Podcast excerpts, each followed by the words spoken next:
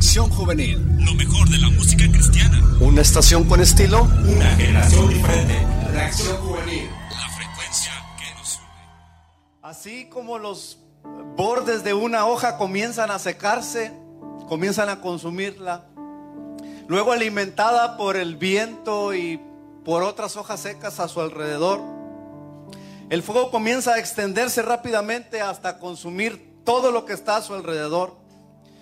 Lo que comenzó como una pequeña chispa se ha convertido en, en un incendio forestal. Del mismo modo sucedió hace más de dos mil años en un pe- pequeño pueblo llamado Jerusalén. Un pequeño grupo de personas atemorizadas fue investida por primera vez por el poder del Espíritu Santo, dotándolos de poder y de autoridad para predicar su palabra. A pesar de las fuertes oposiciones que tuvo la iglesia primitiva, no se detuvo, sino que rápidamente comenzaron a esparcir el Evangelio por todo el mundo en aquel tiempo conocido. Pues ellos fueron testigos del Evangelio en Jerusalén, en Samaria, en Judea y hasta lo último de la tierra. Hoy, hermanos, el Espíritu Santo de Dios sigue derramándose de la misma manera sobre los creyentes para potenciarlos y darles las herramientas adecuadas que cada uno de nosotros necesitamos para seguir dando testimonio de que Dios es el mismo ayer, hoy y por los siglos. El Espíritu que llenó aquella casa y que afirmó a los creyentes, a los cristianos del primer siglo, es el mismo Espíritu Santo que estamos predicando el día de hoy. Así es que hermanos, la misión de la iglesia depende de que los hombres y mujeres sean llenos del Espíritu Santo. Por lo tanto, será de mucha ayuda que en esta ocasión, como iglesia pentecostal, conociéramos el verdadero significado y la importancia del día del Pentecostés para la iglesia de hoy. Glorifique el nombre del Señor. Veamos el significado del día del Pentecostés para los judíos. Porque de ahí proviene precisamente esta fiesta. Bueno, aclaremos que el día del Pentecostés era una celebración judía. Culturalmente, eh, la celebración judía se hacía a los 50 días después de la Pascua. Los judíos agradecían a Dios por la cosecha y los primeros frutos. Ellos estaban íntimamente relacionados con el día del Pentecostés. Porque después de los 50 días ellos recordaban que el Señor le había dado las tablas de la ley a Moisés cuando Dios apareció a las faldas del monte Sinaí. Por esa razón Lucas describe en Hechos 2 del 7 al 13 a todos los judíos que regresaron de la diáspora a celebrar la fiesta del Pentecostés. Y por otro lado, había 120 esperando la llegada del Espíritu Santo, esperando la promesa del Señor. Con esto, hermanos, quiero decirles que el día del Pentecostés estaba arraigado en la cultura judía. Ellos lo celebraban continuamente. Aquellos que tenían la devoción de celebrar las fiestas judías sabían que el día del Pentecostés estaba cerca. Por eso se estaban acercando a la ciudad de Jerusalén. No era una casualidad. Ellos estaban ahí con una intención. Hablemos de la llegada del Espíritu Santo. Cuando los 120 repentinamente recibieron la visita del Espíritu Santo, fue tan impactante porque ni siquiera ellos sabían cómo iba a suceder. Las indicaciones del maestro era, esperen hasta que venga. ¿No son galileos todos los que hablan? ¿Cómo pues les oímos hablar cada uno en nuestra lengua en la que hemos nacido? Y luego comienza a hablar sobre las naciones y las comunidades. Partos, medos, elamitas, y los que habitamos en Mesopotamia, en Judea, en Capadocia, en el Ponto y en Asia, en Frigia y en Panfilia, en Panfilia, perdón, en Egipto y en las regiones de África más allá de Sirene, y romanos aquí residentes, tanto judíos como prosélitos, cretenses, árabes, les oímos hablar en nuestras lenguas las maravillas de Dios y estaban todos atónitos y perplejos, diciéndose unos a otros, ¿qué quiere decir esto? Mas otros se burlaban y decían, están llenos de mosto o están borrachos. Ve hermanos cómo la profecía del Señor se cumplen en este día del Pentecostés. Porque el Señor había prometido que Dios iba a derramar de su espíritu sobre toda carne. Así es que el detonante principal que los 120 fue que comenzaron a hablar en otras lenguas de una manera tan sorprendente. Y esas lenguas que hablaban las pudieron identificar aquellos judíos que habían sido esparcidos por todo el mundo. Por ejemplo, los hijos de nosotros como mexicanos que nacen en Estados Unidos y que algunas ah, celebridades o algunas fiestas que se hacen en México son tan devotos que ellos emigran a su país, que emigran a México para poder disfrutar de esas fiestas. No lo vamos a mencionar todas en este momento, ¿verdad? Pero eh, se sorprendieron porque aunque esos judíos habían nacido en Asia, en África y en otras partes, cuando ellos llegaron a celebrar el día de la Pascua a Jerusalén, cuando el Espíritu de Dios llegó sobre la vida de aquellos 120 y comenzaron a hablar en otras lenguas, las lenguas que hablaban eran las de sus países natales, por eso se sorprendieron. ¿Qué es esto? ¿Qué está sucediendo? Y unos se atrevieron a decir, lo que pasa es que ellos están borrachos. Están hablando como gente borracha. No saben ni lo, ni lo que están diciendo. Continuamos. Esas personas de Galilea o Galileos, como ellos le llaman, eran conocidos porque eran personas del vulgo. Es decir, eran personas que no tenían mucha educación. No eran muy buenos para hablar y no habían salido de la ciudad de Jerusalén. Contextualizando el texto, es como decir, ah, ¿cómo es posible que ellos hablen en mi lengua si nunca han tomado un boleto o un avión o nunca han tomado un autobús para viajar hacia otros continentes, hacia otra parte del mundo? ¿Cómo es posible que puedan este, hablar en mi idioma?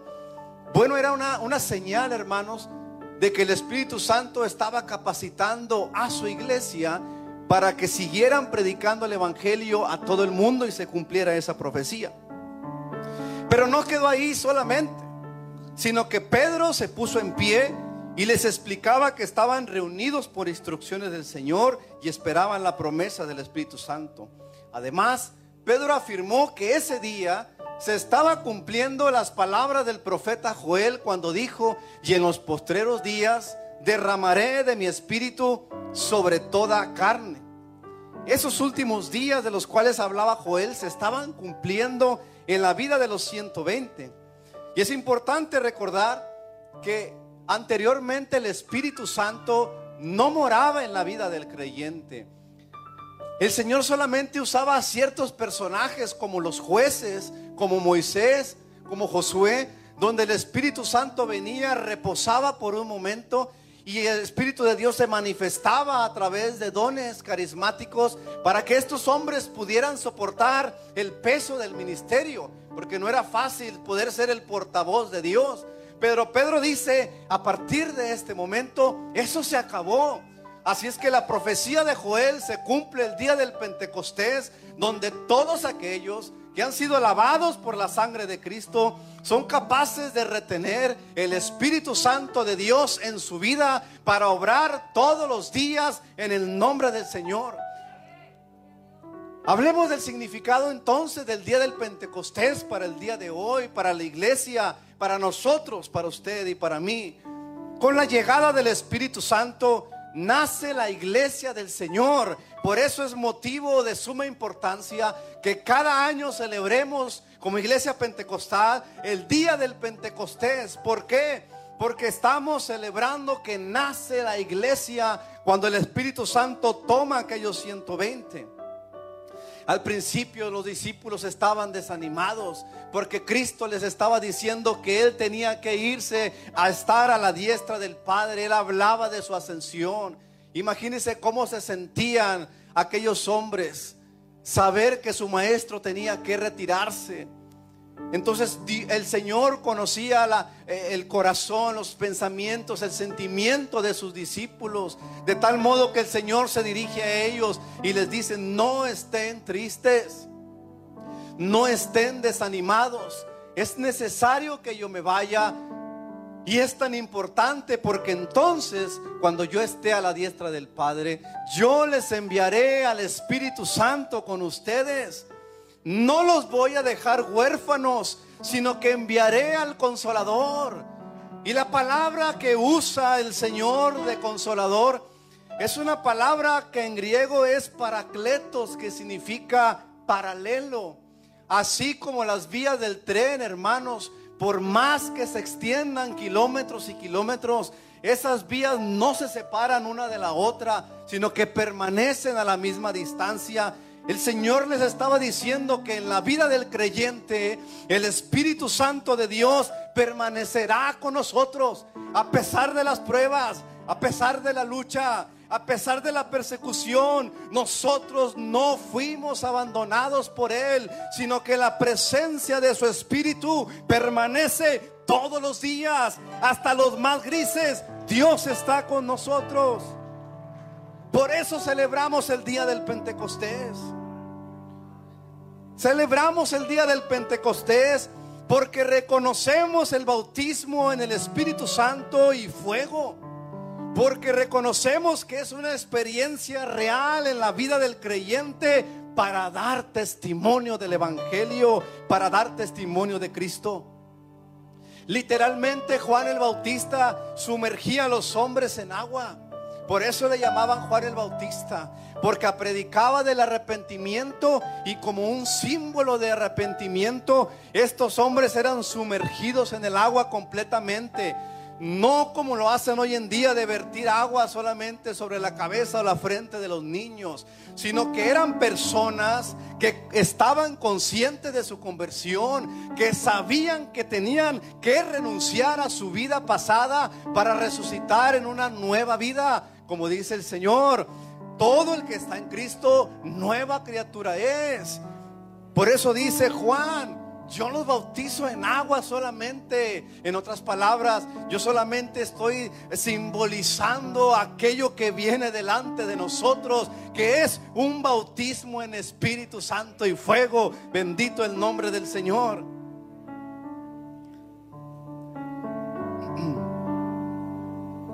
Así es que hermanos, cuando el Señor dice que seremos bautizados en Espíritu Santo y fuego, pues es precisamente eso que hablaba Juan el Bautista, que cada uno de los creyentes son sumergidos en la presencia del Señor para estar y permanecer bajo el poder y la autoridad del Espíritu Santo. Esa es la iglesia del Señor, una iglesia sometida a su voluntad y no a lo que quieramos hacer nosotros.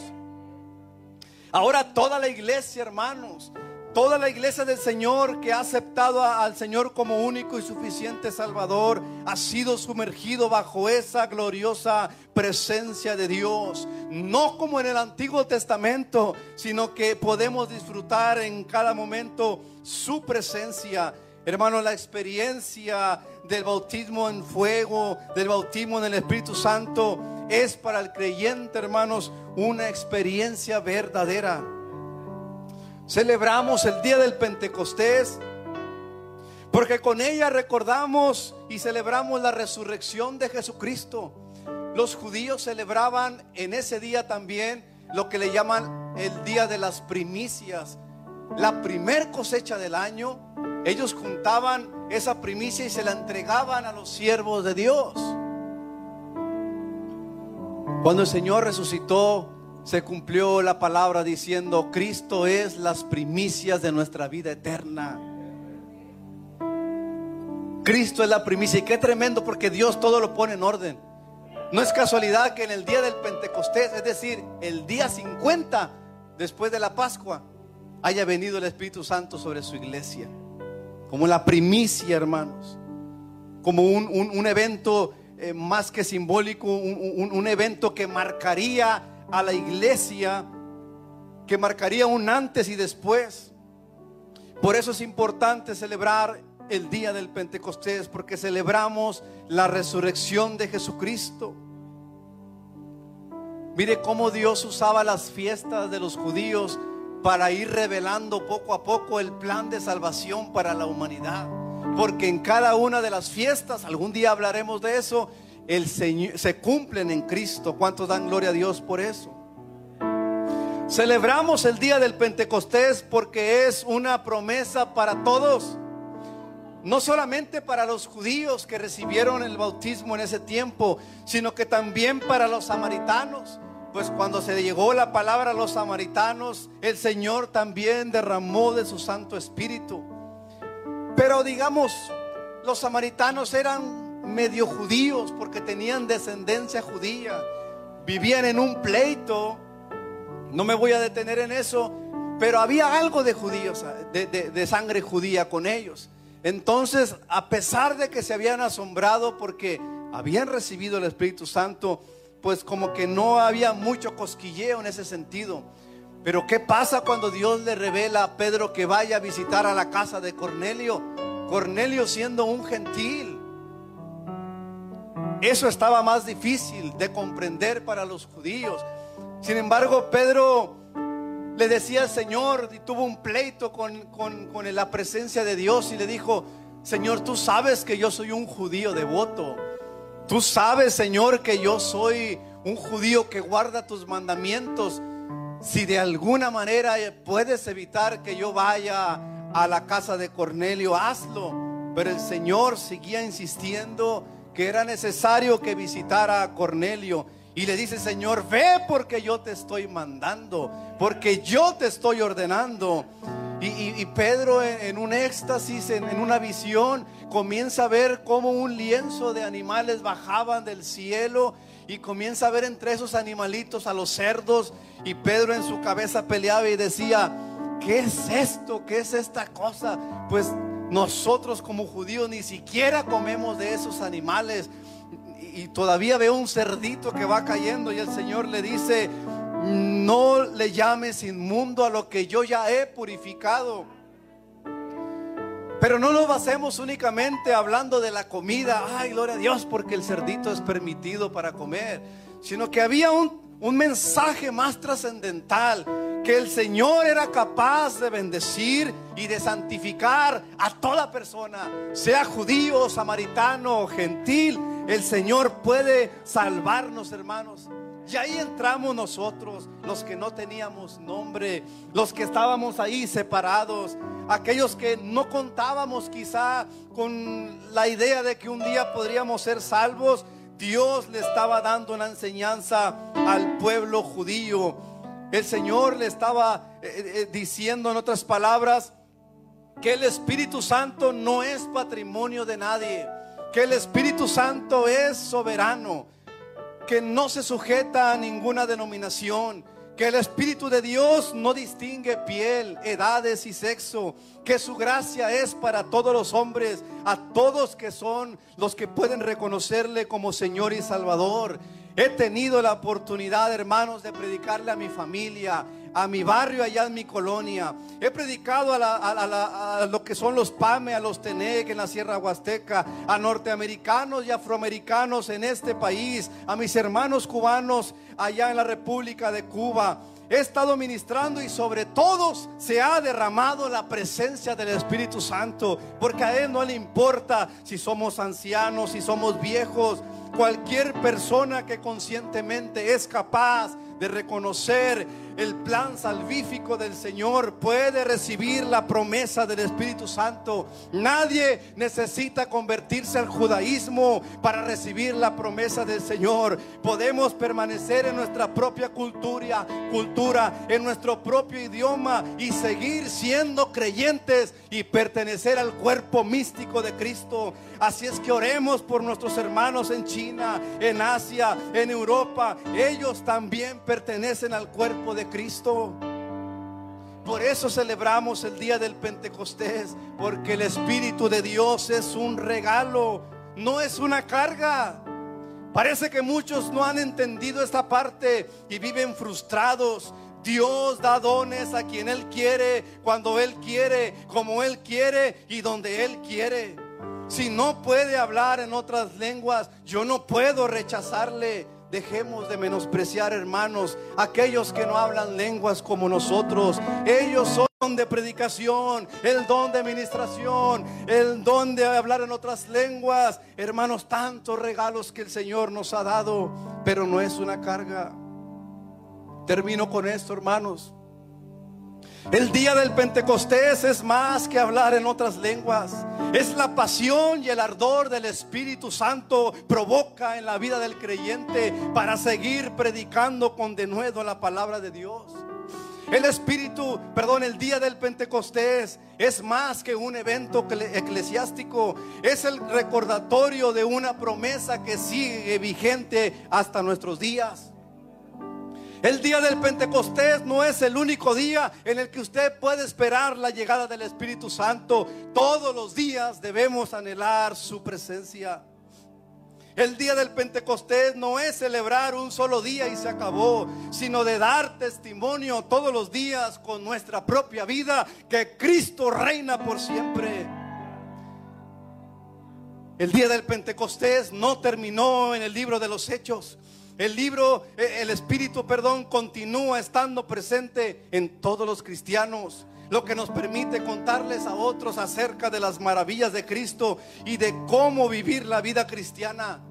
Hechos no termina en el capítulo 28, amada iglesia. Seguimos escribiendo con nuestra vida, con nuestro testimonio, con nuestra forma de ser. Cada día para que Dios siga manifestándose y que la gloria del Señor sea conocida a todo el mundo. Por eso seguimos predicando la palabra del Señor. Por eso Asambleas de Dios sigue enviando misioneros a todo el mundo hasta que todos conozcan la gloria del Señor. Así es que, amado hermano, en esta hora yo le invito a que se ponga sobre sus pies y que celebremos juntos el día del Pentecostés con un clamor como nunca antes y con una expectativa de que el día de hoy puede ser el derramamiento más glorioso que usted haya recibido del Espíritu Santo. Abra su corazón, abra su mente y deje que Dios le dé dones, hermano, para edificación a la iglesia.